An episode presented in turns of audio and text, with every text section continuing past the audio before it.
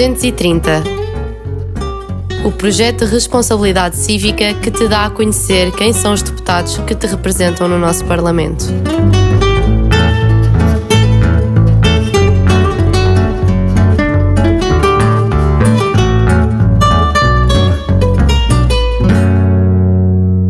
Mais uma entrevista do projeto 230. Voltamos aqui à Assembleia da República, neste caso à tradicional Biblioteca Passos Manuel, para entrevistar outra deputada desta legislatura, Cristiana Ferreira. Muito bem-vinda. Olá, muito obrigada pelo convite e por este desafio. Muito obrigada. E é a primeira vez que, que, está cá, enquanto deputada, a servir numa legislatura. Como é que têm sido estes primeiros dias, esta ambientação? Eu acho que por muito que nós, de alguma forma, portanto, eu estou, estou a iniciar estas funções, e, portanto, acaba por ser tudo novo, não é? Uh, porque naturalmente nós temos uma ideia daquilo que é o exercício da função de um deputado, mas depois, quando estamos aqui no espaço físico, uh, nos corredores, uh, a tentar perceber como tudo funciona, acaba por ser diferente. Mas está a ser uma experiência muito rica, digamos assim, muito preenchida, até porque nós entramos numa fase em que começamos logo a discutir o Orçamento de Estado e, portanto, existe muita informação uh, logo a ser. Uh, e temos essa necessidade de a apreender assim rapidamente, mas está a ser muito interessante. E é estranho desempenhar agora estas funções? É estranho ver agora como é que são as coisas a funcionar cá dentro, uma coisa que às vezes vemos pela televisão de outra perspectiva? Sim, tem sempre uma componente de alguma, alguma diferença para aquela que é a nossa rotina habitual. Uh, naturalmente que quem nunca exerceu funções desta natureza Uh, mais que eu estou deslocada de, do sítio onde vivo uh, e, portanto, existe uma necessidade de nos organizarmos pessoalmente, do ponto de vista familiar, profissional, uh, e, portanto, acaba por ser estranho. Se, nessa medida, acaba por ser. Portanto, existe naturalmente aqui um período de adaptação que eu creio que ninguém ignora, mas que os colegas mais velhos também nos vão dando conta que há sempre aqui um período, um mês, dois, etc., até, até conseguirmos eh, entrar em velocidade cruzeiro, digamos assim. E é Tondela, mas fez também parte significativa do seu percurso, a sua infância, a sua adolescência uh, e os primeiros anos da idade adulta aqui em, em Lisboa primeiro no Instituto Odivelas e depois na Faculdade de Direito de, de Lisboa. Falando do, primeiro do, do, Instituto Odivelas, como é que foi essa experiência de vi, viver num, num, ambiente também interno, de um ambiente com, com muita história, uh, de uma instituição centenária? Uh, o Instituto Odivelas marcou de, de forma definitiva a minha vida, naturalmente porque eu cresci, basicamente do, do, quinto ano até o décimo segundo ano, eh, estive no Instituto Odivelas e existe hoje uh, uma marca na minha vida que eu jamais esquecerei. Curiosamente, uh, com esta experiência na Assembleia da República, eu por vezes brinco e digo parece que estou outra vez no colégio, porque existe, do ponto de vista institucional e formal, uh, aqui há algumas referências que me parecem aqui alguns traços comuns. Até a circunstância de, do espaço físico, nós estamos num edifício uh, que, que, tem um peso histórico, tal qual tinha o Instituto Odivelas, e eu dou por mim, por mim às vezes aqui a dar passos e parece que estou a calcorrear outra vez os corredores do colégio, para além de ser uma instituição que não deixa de funcionar em coletivo, uh, com regras muito próprias, tal qual também existiram uh, durante a, a, a, minha fase de formação, naturalmente. E, portanto, uh, foi uma experiência que, que, que eu jamais esquecerei, que eu a retomo muitas vezes, que a revisito, uh, que, tenho ligações às minhas amigas do colégio enormes, nem sempre estamos às vezes que, gostaríamos, até porque a minha vida depois, entretanto, fez com que eu fosse para fora de Lisboa, mas agora existe naturalmente aqui algum, alguns paralelismos que eu acho que podem até ser muito úteis para também a experiência uh, aqui na Assembleia da República. E uma das frases que ecoaram sem dúvida mais vezes no Mosteiro de, de Dom Dinis ao longo de gerações e gerações era cada vez mais alto. Sim. O que é que leva também e que tenta que, que seja cada vez mais alto na nossa democracia e em Portugal e na sua vida? Cada vez mais alto, naturalmente, a defesa intransigente do, direi do, do direito das pessoas uh, cada vez mais alto. Eu acho que nós, aquilo que mais vezes repeti, uh, para esta que foi a minha primeira experiência, é que os deputados essencialmente são a voz das pessoas. Uh, em teoria, qualquer português ou qualquer português podia estar porque naturalmente teria direito a ter uma palavra sobre o assunto. Uh, e eu acho que nós, do ponto de vista da representação, nós temos que elevar naturalmente uh, e temos que dar, um, quando se diz cada vez mais alto, é cada vez mais alto um, porque eu acho que a democracia uh, tem sempre que ser alimentada e só pode ser alimentada se nós estivermos atentos, se nós tentarmos uh, sempre ouvir as pessoas, se nós estivermos próximos das pessoas, uh, para cada vez mais alto levar a sua voz, no caso a Assembleia da República, que é o sítio por, por excelência, é o órgão de soberania por excelência, onde esse papel tem que ser desempenhado. Depois do Instituto de Odivelas, como é que foi a transição para a Faculdade de Direito de Lisboa e como é que foram esses períodos também? Uh, depois do Instituto de Odivelas, eu creio que aí no oitavo, nono ano comecei logo a perceber que queria ser advogada. Uh, o percurso foi mais ou menos tranquilo, a passagem, porque nós, do ponto de vista da exigência, de, uh, tínhamos muito rigor e, portanto, a transição para a Faculdade de Direito acabou por ser. Uh, considerando o gosto que eu tinha já no curso, foi pacífica, onde estive cinco anos e no final de ter terminado o meu curso, por questões de natureza pessoal, optei por regressar à terra de onde os meus pais são naturais, concretamente à Vila do Caramulo, à freguesia do Guardão, Conselho de Tondela.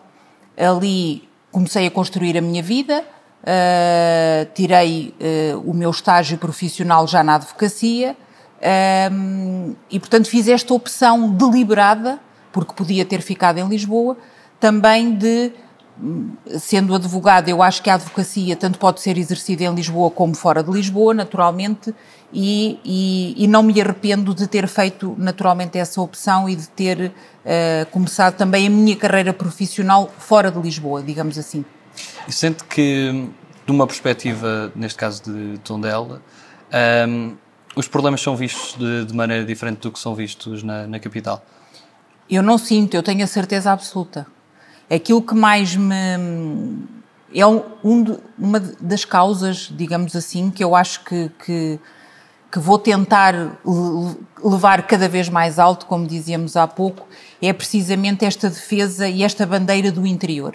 Porque eu, em particular, que vivi e cresci num sítio como em Lisboa, e hoje eh, vivo e tenho a minha vida familiar, profissional, uh, os meus filhos uh, fora de Lisboa, não me conformo que muitas das vezes o interior tenha que ser esquecido. Eu acho que quando nós temos um país que acaba por ser relativamente pequeno, quando se toma uma decisão de natureza política, eu acho que tem que haver sempre uma ponderação se o interior, como é que vamos olhar para essa decisão política naquilo que diga respeito ao interior.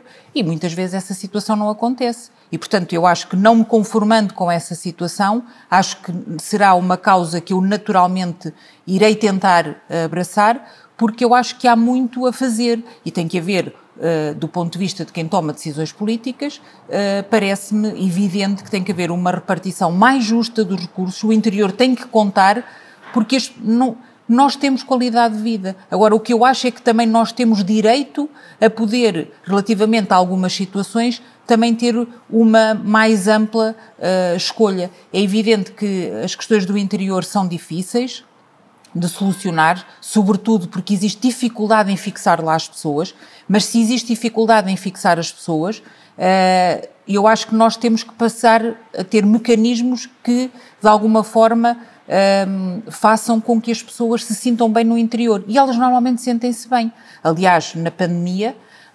verificámos que numa espécie de, digamos que, quase de nómadas informáticos que já estavam fartos de estar em Lisboa, fechados num apartamento, e iam para o interior. E, portanto, eu acho que se houver aqui mais algumas condições, as pessoas talvez possam cada vez mais e gradualmente uh, ir para o interior uh, e ajudar o país a desenvolver-se de uma forma mais equilibrada uh, que eu acho que hoje uh, não é isso que verificamos. E quando é que aparece na sua vida essa ligação à política mais ativa e à política partidária também? A minha ligação à política uh, surge em 2005, precisamente pela circunstância de eu estar já a viver em Tondela, concretamente no Caramulo, e uh, surge o desafio de integrar as listas do PSD à Assembleia Municipal. Uh, não ignoro que a circunstância de ser mulher e de ter o curso de Direito, digamos que do ponto de vista do perfil, embora eu também já estivesse envolvida em algumas situações, possa ter uh, levado a, a, esse enquadramento. Eu aceitei esse desafio e esse desafio uh, para mim foi muito aliciante, porque estar na Assembleia Municipal de alguma forma permite-nos ter um diagnóstico, uh, estar a acompanhar alguns dossiês, algumas questões e depois, mais do que isso, é fazer o exercício de ter uma ideia sobre um determinado assunto. E eu acho que na política é isso mesmo que nós temos que olhar para um problema, para uma questão e pensar sobre ela. E pensar sempre de qual é que seria a melhor solução para uh, os, os, problemas que vão surgindo naturalmente. E, portanto, esse desafio manteve-se.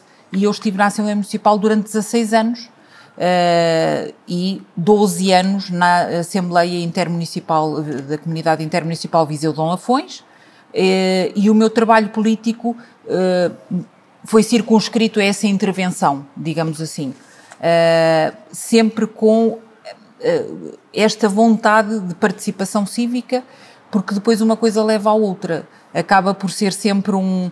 Quando se gosta, Uh, nós temos sempre vontade de, de alguma forma, melhorar, de aprofundar uh, e exercer cargos desta natureza, digamos que favorecem uh, essa participação cívica basicamente. E qual é o marco que se pretende deixar? Qual é o grande contributo que se pretende deixar com a, com a atividade política? Eu acho que se no final do dia eu perceber que, pela circunstância de estar a exercer a minha função enquanto deputada, ajudei a melhorar a vida de um conjunto de pessoas, já fico muito satisfeita. No fundo, aquilo que nós todos, eu acho que ambicionamos, é melhorar uh, a condição de vida das pessoas. Porque há, objetivamente, eh, muito por onde. Há sempre uma questão que se pode ser feita, há sempre uma tentativa, é nós olharmos para um assunto, interessarmos por ele e, e depois, naturalmente, que do ponto de vista de, de, do seu resultado. Não é só um plano de intenções, depois eu creio que será uh, também, uh, do ponto de vista da realização política, uh, será só conseguido com também o, ter alcançado esse objetivo. E, portanto, pensar que se, que se melhora a vida das pessoas, acho que é de uma, de uma satisfação enorme. E quais são as suas referências na, na política, na cena internacional e, e nacional? As minhas referências, hum, naturalmente que, sendo do PSD, hum, o, Francisco, Francisco Sá Carneiro é, acaba sempre por ser uma referência que é sempre retomada, porque essencialmente do meu partido em particular, a circunstância dele ter sido um fundador da democracia é uma, uma garantia que daqueles que são os valores do partido eu consigo contextualizar aquela minha atividade política, uh, os partidos, naturalmente, que são as pessoas. São as pessoas que fazem os partidos e os seus protagonistas, ao momento, uh, às vezes alteram, uh, digamos, que a leitura que nós fazemos dos partidos. Por isso é que é tão necessária, são necessárias as suas referências e os seus valores, e nessa medida sempre me identifiquei naturalmente com, com, com o PSD eh, e com as figuras de referência que ao longo uh, daquela que é a nossa democracia, uh, um partido que tem 48 anos, tem precisamente a minha idade, porque eu sou de 74, portanto, um, uh, e, e, acaba por ser, portanto, essa uma das grandes referências que, que gosto de retomar as, as frases e o seu pensamento político. E no, no mundo da literatura, tem assim alguma referência específica? Do mundo da literatura, eu acho que hum, eu sempre gostei dos autores uh, portugueses, nomeadamente porque quando nós estamos a estudar, às vezes por obrigação e depois por gosto, uh, li muita da obra do Essa de Queiroz, Uh, depois, mais tarde, outro tipo de, de autor. Eu tenho uma tendência sempre para ler, dentro daquele que é o nosso pouco tempo, nós lemos, já temos que ler muito por natureza, mas sempre dentro dos autores nacionais, todas as referências uh, que podem ir uh, desde os autores mais clássicos, Fernando Pessoa, até autores que depois leio com, com, também com algum interesse, José Saramago, precisamente para ser uh, um bocadinho mais diversificada a, a leitura, digamos assim. E se pudesse escolher uma personalidade internacional, por exemplo, para almoçar, para conhecer melhor e com quem pudesse conversar e aprender, tem sim algum nome em mente ou alguns nomes em, mente? Uh, um só seria difícil. Eu acho que assim, na, na hoje, uh, talvez eu tivesse um enorme gosto e, e, vontade de partilhar um almoço, não é? Como disse com o Papa Francisco, uh, porque gosto do pensamento, uh, gosto das ideias, gosto da forma como uh, acho que é um pacificador e acho que é uma referência que naturalmente gostaria de estar e de pensar, acho que é de um humanismo a forma como o papel que, que, está a desempenhar relativamente a algumas matérias eu sou católica e revejo-me, eh, mas independentemente de ser católica, acho que tem um pensamento que muitas vezes até é um pensamento quase de natureza política que me agrada.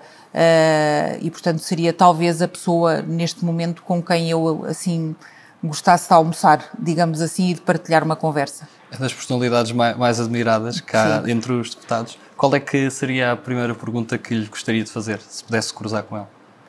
Neste momento, eu penso que seria a pergunta que me parece mais evidente é como é que seria possível pôr termo a este conflito que vivemos e à guerra hoje que vivemos na Europa, porque acho que é de uma preocupação enorme.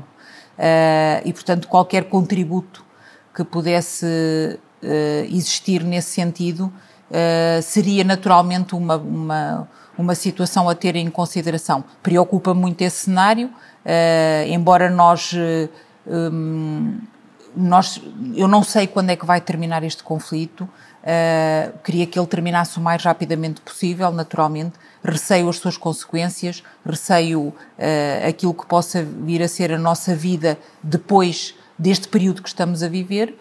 E naturalmente não é só para a Europa e para os portugueses também. E eu creio que todos nós desejamos que, que termine. E por isso entendo que qualquer contributo uh, nomeadamente do Papa Francisco, seria, seria útil de perceber o seu pensamento sobre esta matéria. E qual é o género musical que, que mais aprecia? É eclético ou tem assim, algum gosto Eu sou uma adolescente dos anos 90, portanto, todas as músicas de referência dos anos 90 e 80 fazem sempre parte uh, e ouço com, portanto, tenho uma playlist só dedicada mesmo a essas músicas. Depois, uh, mais recente e na vida mais adulta, Uh, sou completamente fã dos Coldplay e, e, e, outros grupos, mas eu acho que, assim, e da música portuguesa no geral. Gosto muito da música portuguesa e acho que hoje temos uma geração de músicos portugueses de, absolutamente de excelência. acho basicamente são essas as minhas referências. E qual é que é o país que, que está no topo da, da sua lista para visitar e que ainda não teve a oportunidade de o fazer? o topo da.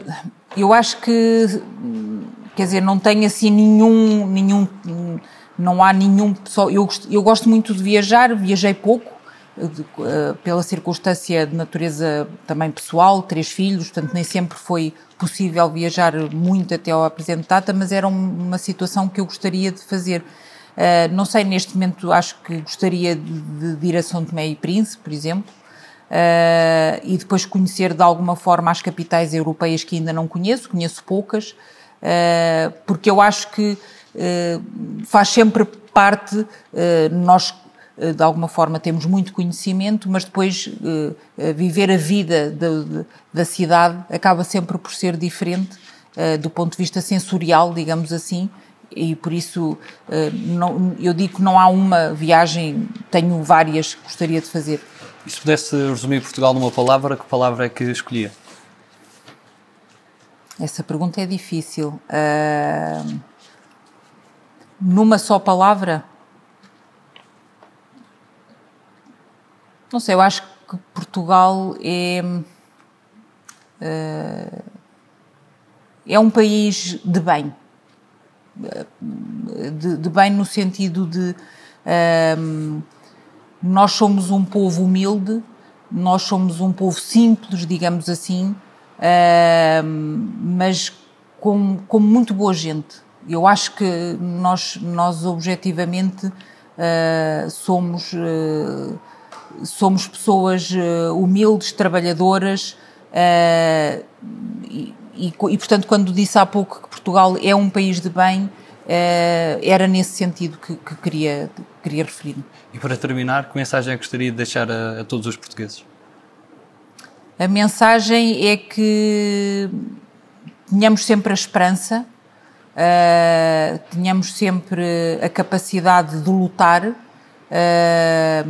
que tenhamos sempre a esperança de tornar Portugal um país cada vez melhor uh, para os nossos filhos, para, para as gerações vindouras e nunca percamos esse, esse foco e esse objetivo, melhorar uh, a condição de vida das pessoas com trabalho uh, e, e, basicamente acho, acho que é isso.